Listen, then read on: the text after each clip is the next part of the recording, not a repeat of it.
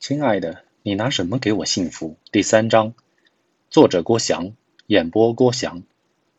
王若思没等钱海明说完，就把电话挂断，恨不得把手机摔出去砸个粉碎。脑子里思想不停的斗争。两个月对别的情侣来说，正是情浓一生之时。可王若思除了得到金钱上的满足之外，处处都要看钱海明的嘴脸。想当初。钱海明追自己的时候是那样的绅士，风度翩翩，自己还拿翘，愣是半年之后才做了钱海明的女朋友。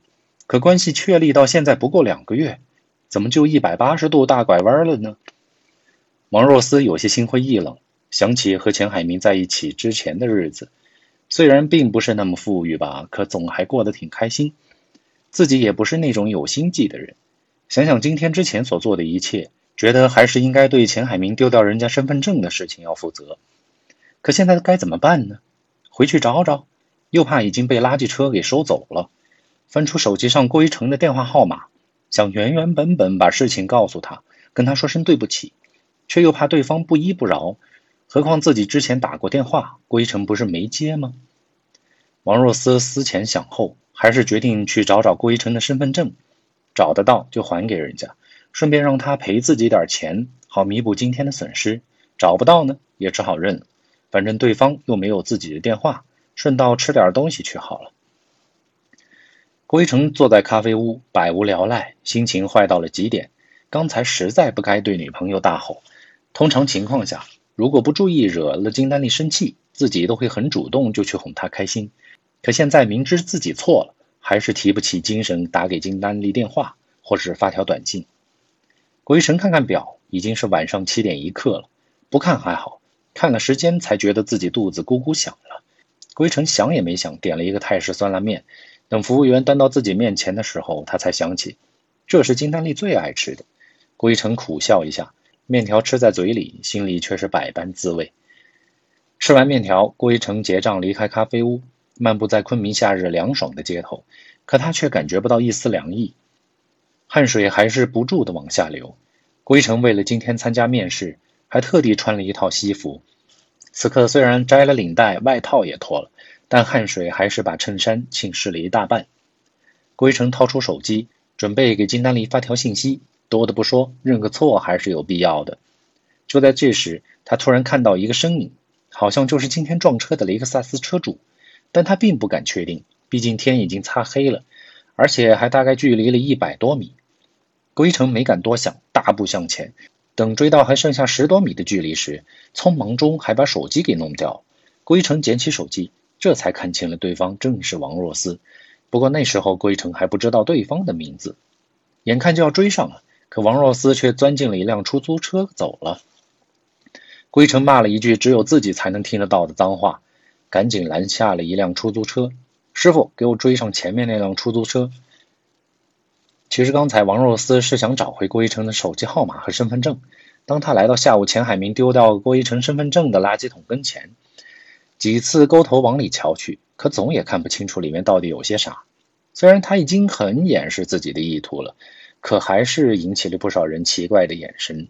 他多么希望此刻街上的人能够少一些就好了。但现在这个时候，正是昆明人茶余饭后出来散步的时间。习惯了夜生活的人们也纷纷涌向大街。往各自喜欢的夜场方向缓缓走去。昆明就是这样一个慢条斯理的城市，人人都是那样的悠闲，那样的放松，好似永远都没有什么事情能够令他们着急。王若思努力了好几次，最终放弃了去翻垃圾桶的念头，因为就在他好不容易鼓足勇气把手伸入垃圾桶的那一刹那，一个城市拾荒者迅速的用火钳伸进了垃圾桶，捡走了一个可乐瓶。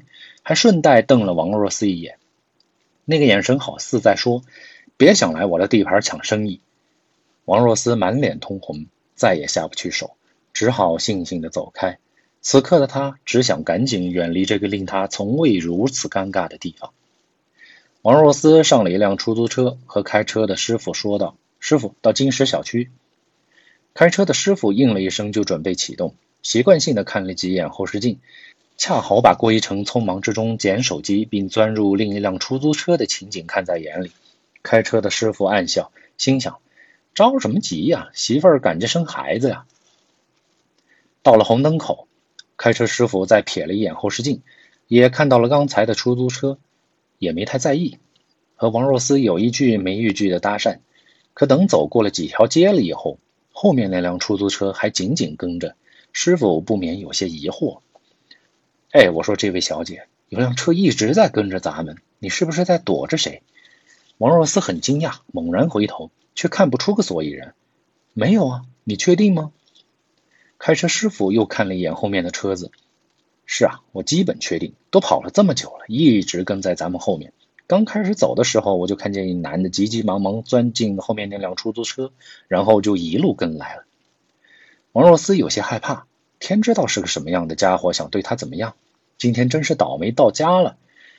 师傅，能不能帮我甩掉他？我多给钱。放心，我开出租之前是当兵的，钱我不多要，保证你安全，我是有责任的嘛。说罢，就突然左拐，岔入了一条小路。归尘坐在出租上，不停的催促师傅开快点，能把车子逼停了最好。开车师傅心想，哪能那么乱来？又不是美国警匪大片儿就在这时，突然看见前车猛地左拐，钻进了一条小路。郭一成所坐出租车师傅也是了得，不紧不慢地避开了对面的车流，跟进了小路。前车好像发现了咱们在跟着，想甩掉咱们呀？你是不是得罪了那小妞？给郭一成开车的师傅说道：“他是一骗子，拿了我身份证。”郭一成不想多做解释，胡乱说些：“哈哈，你们小两口吵架吧，把人家气走了又追，我见得多了，你还不好意思说吧？”郭一成哭笑不得，又不好解释。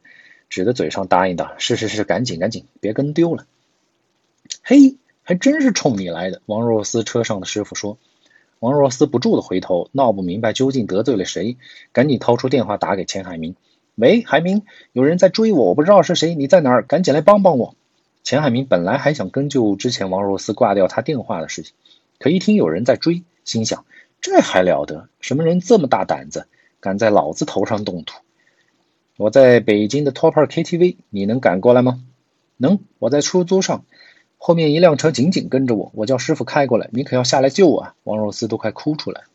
行，我这儿刚好有几个人，你赶紧过来，我们就在路边等着。